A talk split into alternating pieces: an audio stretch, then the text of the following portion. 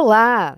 Último dia de janeiro desse novo ano e de mais um ano novo de crônicas e histórias do Brasil. Bem-vindo, bem-vinda!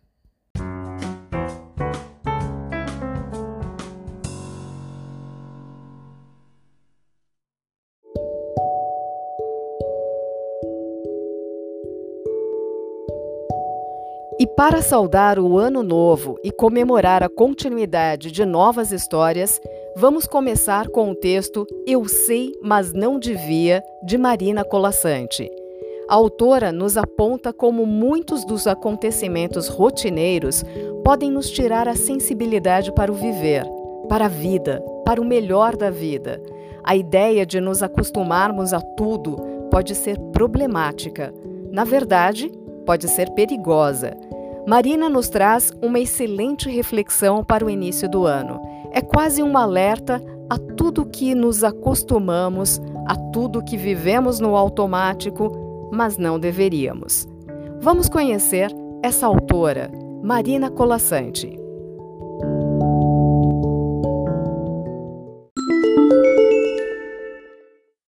Marina nasceu em 1937. É uma escritora, contista, jornalista, tradutora e artista plástica ítalo-brasileira. A autora publicou mais de 70 obras para crianças e adultos. Colassante já recebeu dezenas de prêmios literários, como Jabuti em 1993, 94, 97, 2009, 2010, 2011 e em 2014 venceu o prêmio na categoria Livro do Ano de Ficção. Ela é realmente maravilhosa. Os temas sobre os quais a autora reflete em suas obras também são os mais diversos, como histórias de amor, o papel da mulher na sociedade, os relacionamentos interpessoais, entre outros. A autora também é ilustradora de suas próprias obras. A crônica Eu Sei, mas Não Devia foi publicada pela autora no Jornal do Brasil em 1972. Então, vamos direto ao texto. Vamos ouvir Eu Sei, mas Não Devia, de Marina Colassante.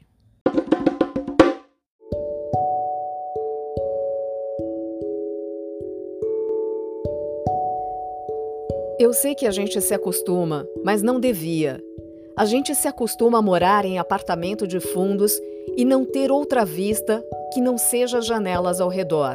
E porque não tem vista, logo se acostuma a não olhar para fora. E porque não olha para fora, logo se acostuma a não abrir de todo as cortinas. E porque não abre as cortinas, logo se acostuma a acender mais cedo a luz. E à medida que se acostuma, esquece o sol, esquece o ar, esquece a amplidão. A gente se acostuma a acordar de manhã sobressaltado porque está na hora a tomar café correndo porque está atrasado, a ler jornal no ônibus porque não pode perder tempo da viagem, a comer sanduíche porque não dá para almoçar, a sair do trabalho porque já é noite, a cochilar no ônibus porque está cansado, a deitar cedo e dormir pesado sem ter vivido o dia. A gente se acostuma a abrir o jornal e a ler sobre a guerra. E aceitando a guerra, aceita os mortos e que haja número para os mortos.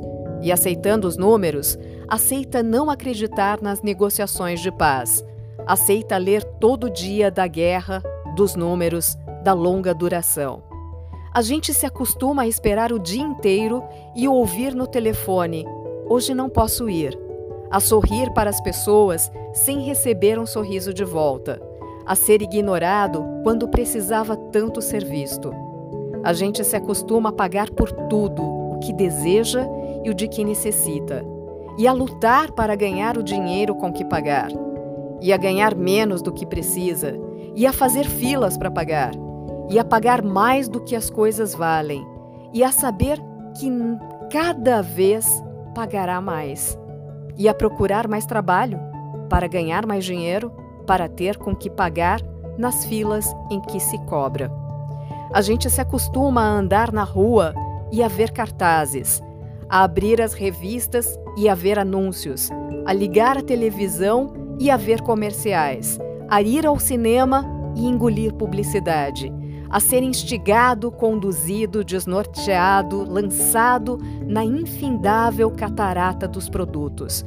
A gente se acostuma à poluição, às salas fechadas de ar condicionado e o cheiro de cigarro, à luz artificial de ligeiro tremor, ao choque que os olhos levam na luz natural. As bactérias da água potável, a contaminação da água do mar, a lenta morte dos rios. Se acostuma a não ouvir o passarinho, a não ter galo de madrugada, a temer a hidrofobia dos cães, a não colher fruta no pé, a não ter sequer uma planta. A gente se acostuma a coisas demais para não sofrer. Em doses pequenas, tentando não perceber, vai se afastando uma dor aqui, um ressentimento ali, uma revolta colar. Se o cinema está cheio, a gente senta na primeira fila e torce um pouco o pescoço. Se a praia está contaminada, a gente só molha os pés e sua no resto do corpo. Se o trabalho está duro, a gente se consola pensando no fim de semana. E se o fim de semana não há muito o que fazer, a gente vai dormir cedo e ainda fica satisfeito, porque tem sempre sono atrasado. A gente se acostuma para não ralar na aspereza, para preservar a pele. Se acostuma para evitar feridas, sangramentos, para esquivar-se da faca e da baioneta, para poupar o peito. A gente se acostuma para poupar a vida, que aos poucos se gasta e que gasta de tanto acostumar se perde de si mesma.